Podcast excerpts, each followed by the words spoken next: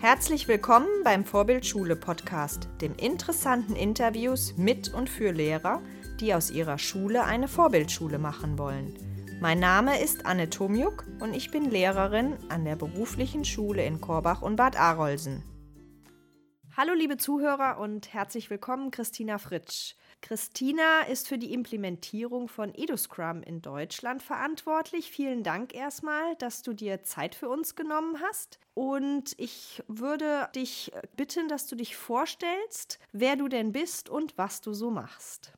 Ja, vielen Dank. Ich bin gerne hier. Danke für die Einladung. Ja, gemeinsam mit der Alisa Stolze, die in Berlin sitzt, ich sitze in der Nähe von Köln, kümmern wir uns darum seit ungefähr gut zwei Jahren, dass die Idee von Scrum aus der Wirtschaft in Form von EduScrum Deutschland kommt. Warum sage ich nach Deutschland kommt? Weil die Idee bereits schon vor ja fast zehn Jahren Willy Weinans hatte, der in Holland das Ganze umgesetzt hat und EduScrum in erster Linie für den Physik- und Chemieunterricht das erste Mal eingesetzt hat. Ansonsten neben meiner Tätigkeit, EduScrum in Deutschland zu verbreiten, bin ich auch äh, in Schulen als Vertretungslehrerin unterwegs, aber auch gleichzeitig in der Erwachsenenbildung und der Wirtschaft bei agilen Projekten unterwegs.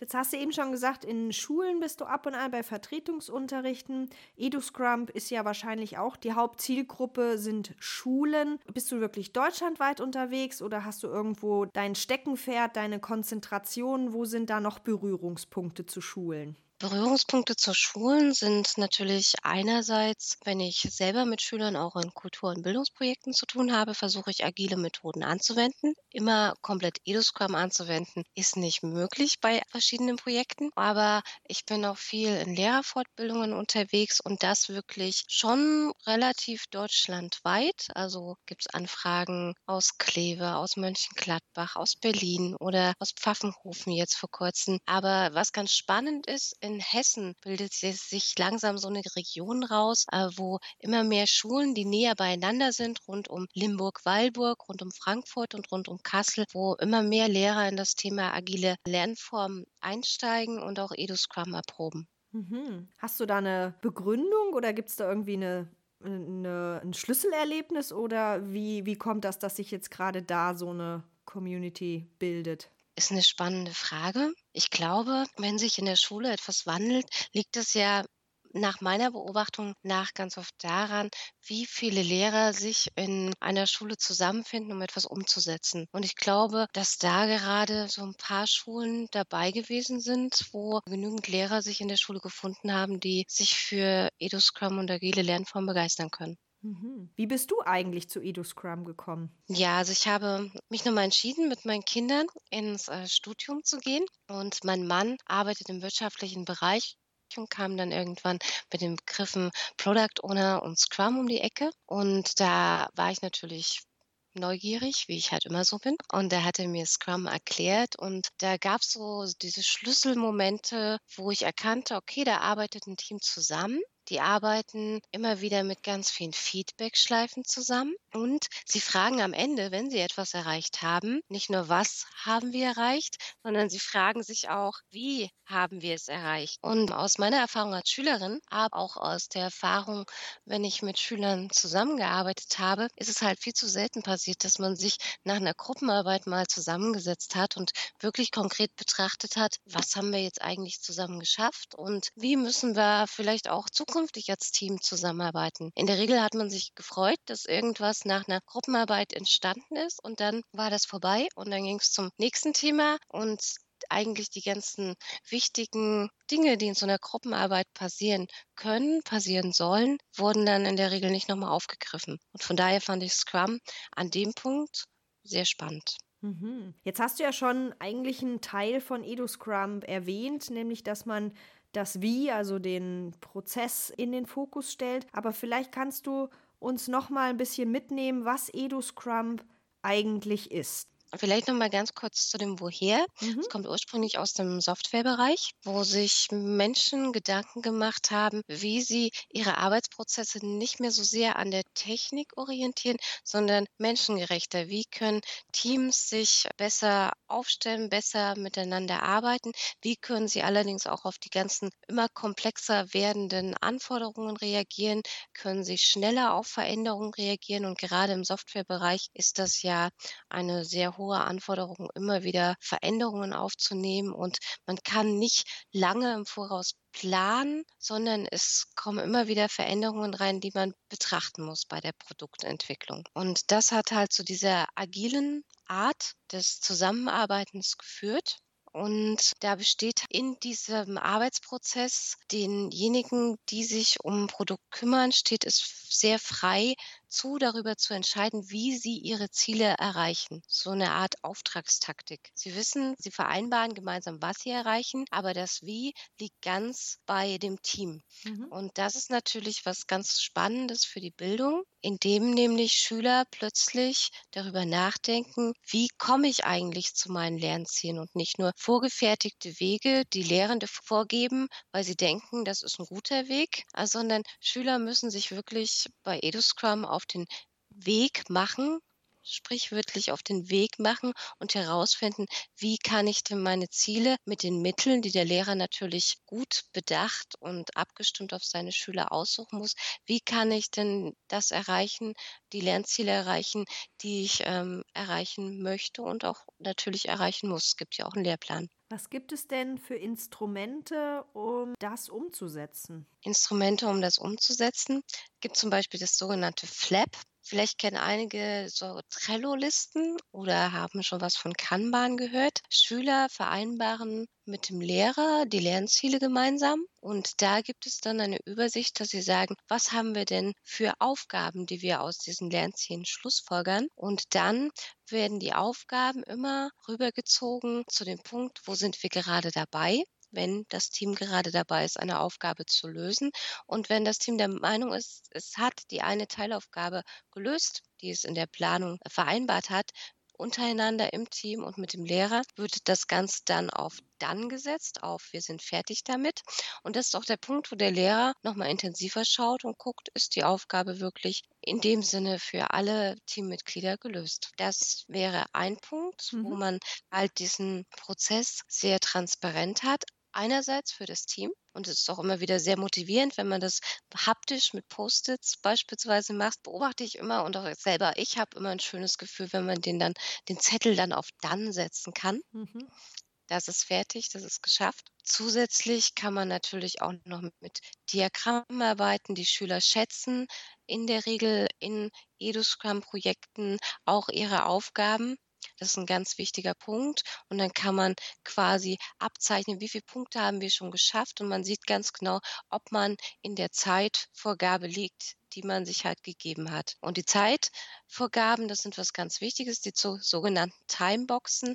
Also Schüler arbeiten immer in wiederkehrenden gleichen Zeitintervallen, mhm. nach denen sie immer schauen, was haben wir erreicht und wie haben wir es erreicht, damit sie auch die Möglichkeit haben, wirklich mit der Zeit können Sie abschätzen, wie viel schaffen wir eigentlich gemeinsam als Team in einer bestimmten Zeit. Mhm. Und die Zeit, die ist vom Lehrer vorgegeben oder die setzen die Schüler sich auch? Die ist in der Regel vom Lehrer vorgegeben. Mhm. Also macht auch sehr viel Sinn, weil das Ganze ja auch schon äußerlich meistens stringent vorgegeben ist, je nachdem, wie der Stundenplan ist, ob man vielleicht eine Projektwoche hat oder ob es wirklich im Regelunterricht mit 90 Minuten in der Woche umgesetzt werden kann, beziehungsweise dann muss. Und von daher ist es schon hilfreich, wenn der Lehrer diesen Punkt verantwortlich für sich bedenkt. Obwohl man natürlich sagen muss, dass mit Schülern, die schon EduScrum-Erfahrung haben und wo man wirklich in offenere Projekte gehen kann, beispielsweise in der Oberstufe, da kann man natürlich sich überlegen, welche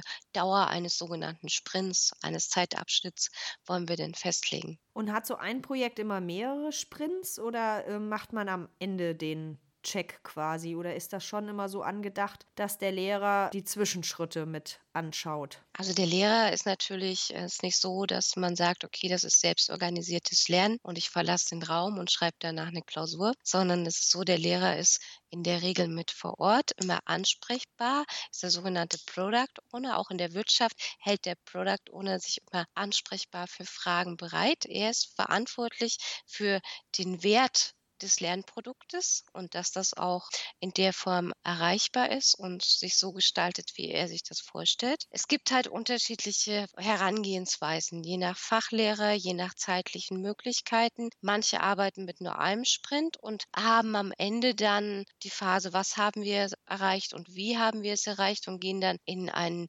nächsten Punkt und starten einen neuen und schließen quasi schon somit eine Unterrichtsreihe ab. Andere arbeiten mit mehreren Sprints. Und manchmal gibt es noch so dieses, diesen Zwischenweg, dass man, es kommt ja aus Holland und von daher klingt das auch ganz nett, dann mit Sprintjes arbeitet und dass der Lehrer halt immer mal wieder die Schüler so ein bisschen dazu anhält und sagt, ja, wir sind zwar hier in einem langen Sprint und haben uns jetzt das und das vorgenommen in der nächsten Zeit, aber bis dahin möchte ich schon die und die und die Teilergebnisse sehen, sodass er eine Möglichkeit hat, auch zu intervenieren und zu gucken, wo kann ich vielleicht das Team noch mal besser unterstützen und wo gibt es vielleicht ja, Fragezeichen, Herausforderungen, an die der Lehrer vielleicht auch nicht gedacht hat. Das klingt irgendwie mich, für mich, als wenn die Lernende schon irgendwie ziemlich weit in Selbstorganisieren sein müssten. Stimmt das oder könnte man auch mit Lernenden, die das gar nicht mitbringen, als Einstieg quasi nehmen, um sie in solche selbstorganisierten Einheiten einzuführen?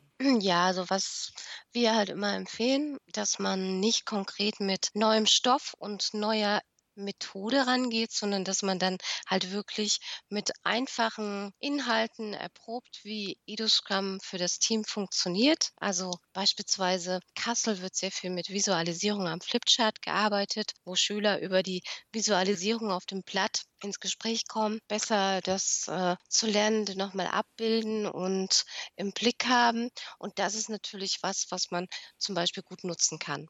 Hm. Oder den nächsten Ausflug halt mit EduScrum planen und dann darüber langsam einsteigen, weil das sind auch Bereiche, wo das Selbstorganisieren in anderer Form vielen Schülern vertraut ist. Wenn man natürlich dann konkret in Unterrichtsstoff einsteigt und auch in diese Art des entdeckenden Lernens, ist es natürlich für Schüler manchmal schwierig, die eigentlich sich immer als sehr gute Schüler hervorgetan haben, die sich nämlich sehr gut an dieses System angepasst haben, kurz vor einem Test lernen, kurz vor in einem Referat mal schnell alles zusammenschreiben, ähm, die haben eigentlich oftmals die, die größeren Probleme als Schüler, denen man auf den ersten Blick als Lehrer manchmal und oftmals zu Unrecht erstmal gar nicht so viel zutraut im Punkto Selbstorganisation. Hm. Ja, die Erfahrung habe ich jetzt auch gemacht in einem kleinen Projekt, wo ich das mal mit diesem Flap probiert habe und muss feststellen, dass die leistungsstarken Schüler zu sein scheinen, dass die mit dieser Form gar nicht gut zurechtkamen, beziehungsweise das eher als lästig empfunden haben und nicht als Bereicherung, so nach dem Motto, warum, ich kann es doch, ich bin doch gut, ich kann die Ergebnisse auch anders bringen. Ich brauche das jetzt nicht noch zu organisieren und ständig darüber nachzudenken, wie ich mich organisiere. Mhm. Und das ist nicht nur eine Erfahrung, die ähm, wir mit EduScrum beobachtet haben, EduScrum hat auch sehr viel mit Arbeiten zu tun, mhm. in der Tat. Also es ist nicht, man sitzt in der Schule, geht nach Hause, lernt schnell und liefert etwas, sondern das Lernen wird zurück in die Schule geholt. Und ähm, die Erfahrung hat zum Beispiel auch in Kassel das Lernschrittkonzept gemacht, wo man ähm, Schüler dazu anhält, gemeinsam mit dem Lehrer als Coach zusammenzuarbeiten. Und da ist es auch so, dass äh, dort die Berufsschullehrer an der Oskar-Miller-Schule sagen, es dauert dauert für Schüler, die das so gut, sich so gut an dieses andere System angepasst haben, mit dem ich lerne mal eben schnell und bringe meine Ergebnisse.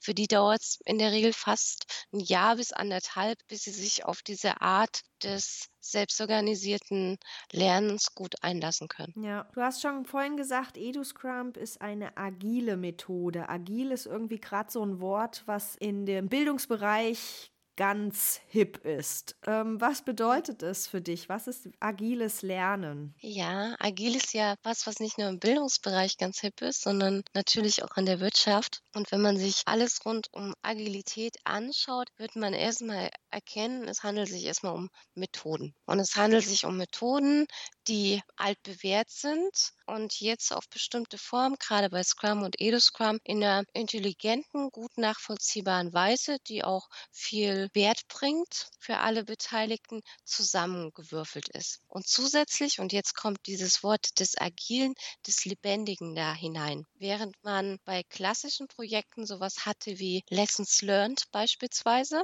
hat man sich dann nach einem Projekt, was mehr oder weniger gut gelaufen ist, hingesetzt mit seinem Team, bevor das Team wieder auseinandergerannt ist und in andere Projekte jeweils einzeln gesteckt wurde und hat dann auf Lessons Learned Blättern aufgeschrieben, ja, was lief denn gut und was lief denn schlecht. Dann hat man sich zum Projektabschluss angeguckt, diesen Zettel in die Schublade gelegt und dann hat man bei anderen Projekten wahrscheinlich ähnliche Dinge gemacht, die gut oder schlecht gelaufen sind. Mhm. Und agil bedeutet, dass man das Ganze lebendiger gestaltet. Das heißt, dass man diese Lessons Learned Blätter natürlich irgendwie immer noch hat. Wenn man fragt, was haben wir erreicht und wie haben wir zusammengearbeitet, nur das wird sofort wieder in Aufgaben umgewandelt und kommt wieder sofort in einen Planungsprozess. Planungsprozess. Und auch der Planungsprozess wird agiler, wird lebendiger. Man hat nicht einen Plan, den man für das nächste Schulhalbjahr abarbeiten muss, sondern man geht immer wieder neu in die Planung. Und also man heißt nicht, dass man immer wieder neu anders plant, sondern man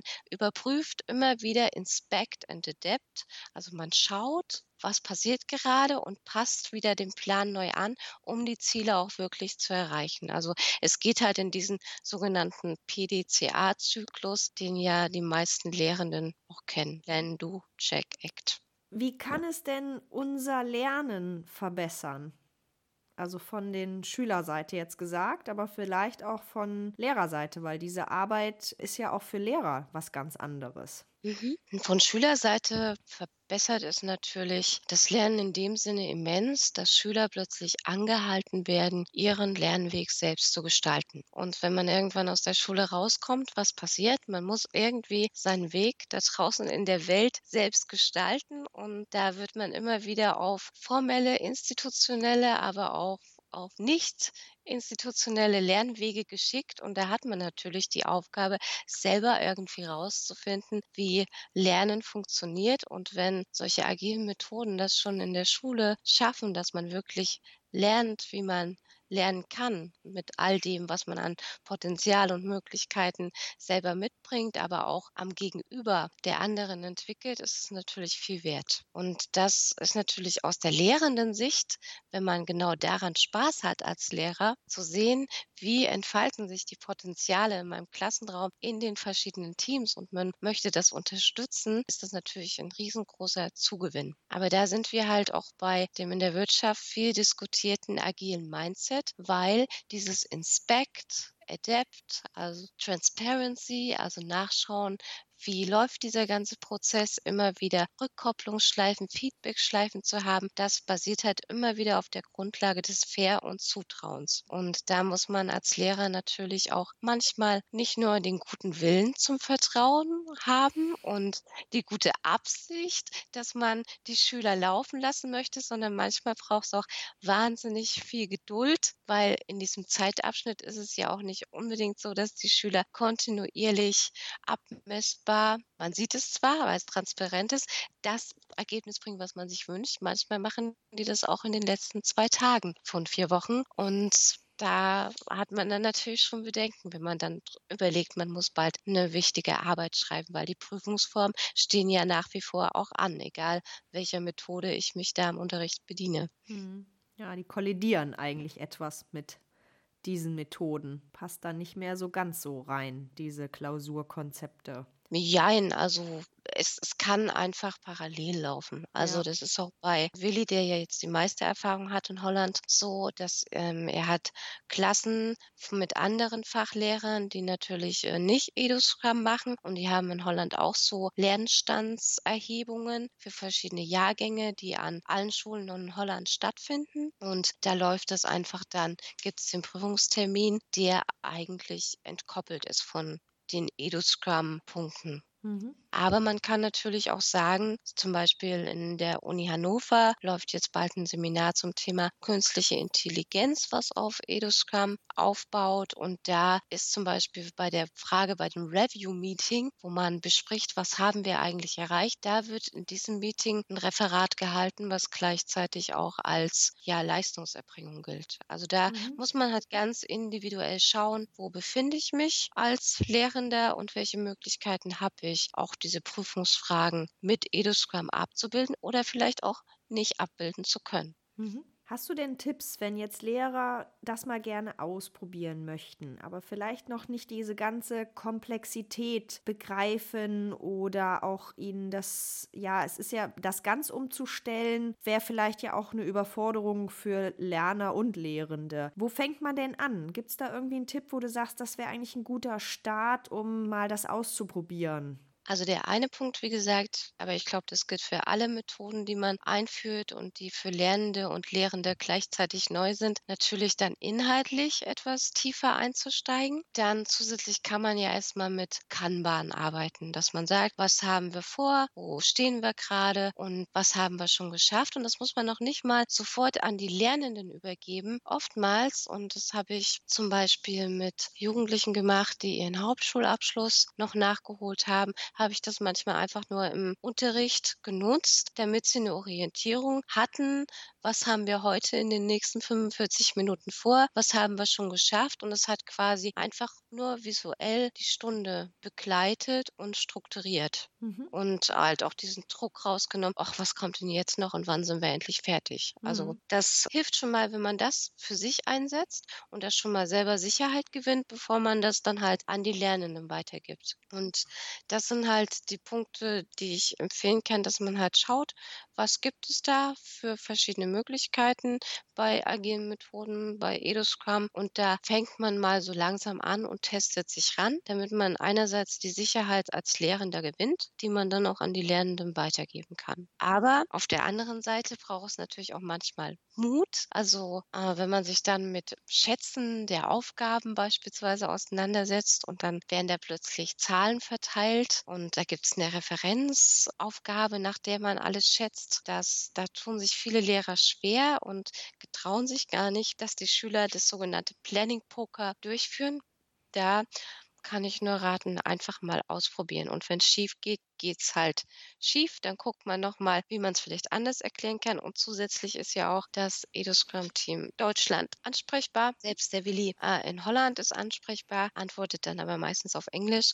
Und da stehen wir natürlich auch zur Seite. Und auch Lehrerfortbildungen laufen beispielsweise über die Hessische Landesstelle für Technologiefortbildung. Also da gibt es durchaus Möglichkeiten, sich da einerseits zu belesen. Online gibt es einen sogenannten EduScrum Scrum Guide, der alles noch mal ein bisschen erklärt. Mhm. Aber andererseits gibt es auch die Möglichkeit, an Lehrerfortbildungen teilzunehmen oder auch offenen Trainings. Mhm. Du hast eben gesagt, dieses Planning Poker mit Referenzwerten. Können wir da nochmal einsteigen und kannst du das nochmal erklären, was man da macht? Mhm. Also auch was, was mich bei Scrum sehr begeistert hat, die Idee, dass man das, was man abarbeiten möchte, vorher schätzt und am Ende, wenn man sieht, was bei rausgekommen ist, abschätzen kann, war die Schätzung eigentlich gut oder nicht. Und das ist natürlich ganz schwer irgendwie mit absoluten Zahlen zu machen. Deshalb bedient man sich einer Methode des sogenannten relativen Schätzens. Es ist zum Beispiel, wenn man jetzt eine Giraffe irgendwo sieht, wahrscheinlich für viele Menschen, für mich zumindest, äh, ich bin nicht sehr gut im Abschätzen von irgendwelchen Höhen, Längen und ähnlichem, ziemlich schwierig zu sagen, wie hoch ist die Giraffe.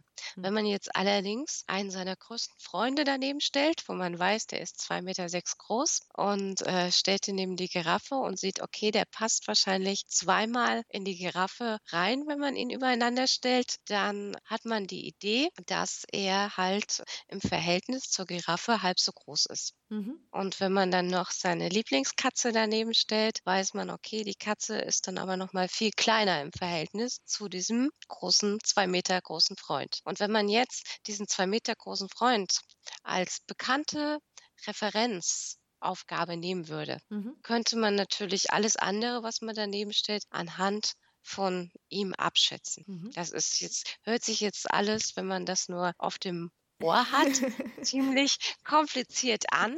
Ähm, da gibt es allerdings durchaus Sachen, die man sich auf YouTube angucken kann. Mhm. Ähm, wobei es wirklich empfehlenswert ist, einfach so einen Prozess mal zu durchlaufen. Ja. Und das ist auch ein Punkt, wo es manchmal oder den meisten und mir ging es genauso, nicht geholfen hat, den Scrum Guide zu lesen mhm. und den Edu Scrum Guide zu lesen, sondern da war es ganz wichtig, es einfach praktisch zu erfahren. Und die Kraft liegt nicht nur darin, dass man mal schätzt, was man so abarbeiten kann und danach sagen kann, war aber jetzt gut oder schlecht, mhm. sondern die Kraft dieses Schätzens liegt dann nochmal vor allen Dingen darin, dass das Team gemeinsam in die Diskussion kommt. Was verstehen Sie denn unter diesen Aufgaben? Bestes Beispiel war, da ging es um auch die Organisation eines Ausfluges mit, mit Hilfe von EduScrum und da sollte auch Verpflegung mitgenommen werden. Und da war eine Aufgabe, die Schüler sich rausgenommen haben, dass sie jetzt noch einkaufen gehen müssen. Mhm. Und dann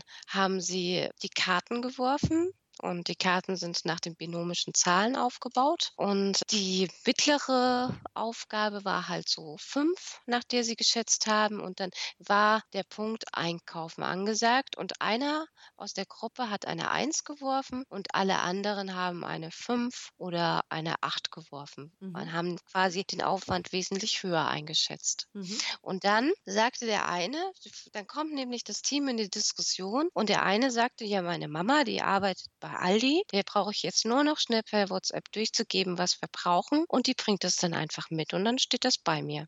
Mhm. okay.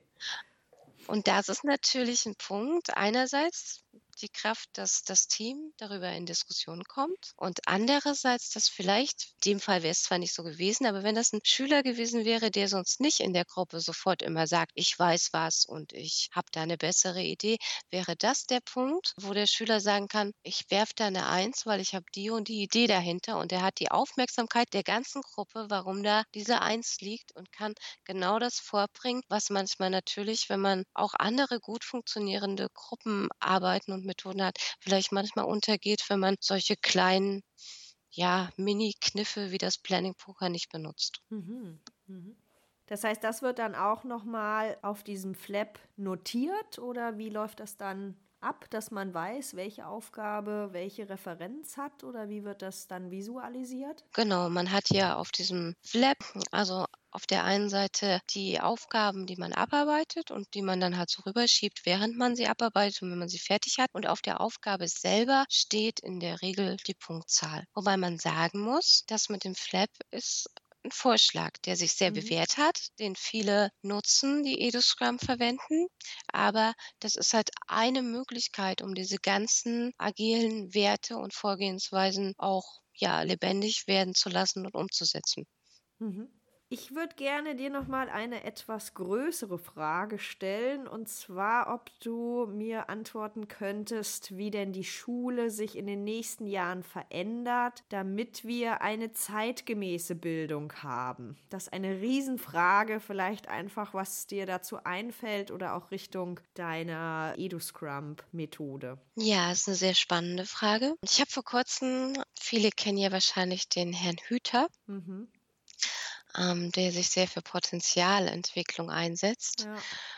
Und äh, auch andere wie äh, der Philosoph Brecht äh, betonen es immer wieder, dass Schulen natürlich auch die Aufgabe haben, einfach ja die Reproduktion einer Gesellschaft voranzutreiben und dass man sich manchmal nicht wundern muss, warum Schulen so laufen, wie sie laufen und am Ende beispielsweise sie jetzt sehr gute WhatsApp-Nutzer und Konsumenten teilweise, zum Glück nicht nur, bei rauskommen, weil sie halt diese, genau diese Aufgabe erfüllen. Hm. So. Und diese Agilität kam ja jetzt auch mit einem wirtschaftlichen, gesellschaftlichen Wandel, mit anderen Verhältnissen in der Produktion und so weiter auf. Und das ist natürlich was, was auch diesen Prozess in der Bildung etwas triggert. Hm. Wobei es natürlich jetzt ein sehr spannendes Moment gibt, warum mein Herz damals in die Höhe gehüpft ist, als ich von Scrum erfahren habe, weil plötzlich entscheidet ein Team, ein Lernerteam, entscheiden Schüler über das Wie. Mhm. Sie gehen in das Gespräch mit dem Lehrer, was sie für Lernziele erreichen müssen und sie diskutieren, wie sie die Lernziele erreichen müssen. Und da kommt plötzlich so ein demokratisches Moment rein. Und das ist natürlich das Spannende. Zusätzlich funktioniert es für Schüler natürlich nicht mehr in der Wirtschaft anzukommen und mit dem Wissen, was sie gelernt haben und was sie dann später in der Ausbildung lernen, die nächsten 30 Jahre zu überleben. Hm. sondern sie müssen immer wieder ihr Wissen anpassen, auf die neuen Gegebenheiten immer wieder neu reagieren, Neues lernen und deshalb wird diese Agilität auch so wichtig. Hm. Und hm. da stellt sich natürlich die Frage, wird sich die Schule dahingehend verändern, dass sie genau das bedient, dass man nämlich nicht mehr, so wie ich das in meiner Schulzeit noch hatte, in die Schule geht, die Zeit oftmals absitzt und zu Hause schnell das lernt, was man lernen muss, sondern es ist so, dass die Schule es tatsächlich schafft, das Lernen wieder in die Schule zu holen, aber nicht unter dem Aspekt, dass man jetzt endlich die Inhalte richtig abarbeitet in der Schule, sondern dass man halt wirklich das Lernen lernt. Und gut, ich glaube schon, es wird es werden, wird sich die Schule verändern, allein wenn man sich verschiedene Schulen anschaut, die mittlerweile ganz ohne Klassenräume auskommen, beispielsweise allein wenn man sich die ganze Debatte um Digitalisierung anschaut, die sowohl viele Fragezeichen, aber auch viele positive Aha-Effekte weckt. Also Schule muss sich unweigerlich verändern. Wie sie sich verändert, muss man halt schauen. Also wie gesagt, im Endeffekt ist es natürlich auch immer wieder ein Spiegelbild der Gesellschaft und was mhm. reproduziert werden soll. Und wenn dann natürlich demokratische, autonome, selbst ihr Leben gestaltende Menschen bei rauskommen sollen im Humboldtschen Sinne und auch die Gesellschaft sich so ausrichtet, dann wäre es natürlich toll. Hm. Wäre das für dich eine vorbildliche Schule? Das wäre für mich die Wunschschule, ja, hm. klar. Ja. Okay, das war eigentlich schon meine letzte Frage. Ganz zum Schluss noch, wenn man jetzt noch mehr erfahren möchte über dich oder über dein EduScrum, wie kann man mit dir am besten in Kontakt treten? Ja, einfach auf die Internetseite www.eduscrum.de gehen. Da gibt es zumindest die Möglichkeit, uns ähm, per E-Mail anzuschreiben. Und diesen EduScrum Guide, den findet man auch dort bei eduscrum.de. Mhm, den findet man auch dort und wenn man eine andere Sprache hat als Deutsch, gibt es den auch noch in zahlreichen anderen Sprachen. Das muss man vielleicht noch dazu sagen, ist ganz interessant. Also der Willi Weidans ist jetzt zurzeit in Istanbul und Moskau unterwegs gewesen. Es hat sich gerade auch in Eduscrum USA gegründet und es ist so ein langsam so ein weltumspannendes Netzwerk von unterschiedlichsten Eduscrum-Projekten und es ist wirklich sehr, sehr spannend zu beobachten, ähm, wie sich sich das so entwickelt. Und auch nächstes Frühjahr wird es ein allererstes Treffen von allen europäischen EduScrum-Trainern geben. Mhm. Okay, spannend. Okay, ich danke dir, Christina, dass du dir Zeit genommen hast und dass du hier so spannende Inhalte erzählt hast. Vielen Dank. Gerne, hat Spaß gemacht. Dankeschön. Wenn euch der Podcast gefallen hat, klickt auf www.vorbild-schule.de slash podcast. Dort findet ihr alle Infos zum Abonnieren und Diskutieren der Inhalte.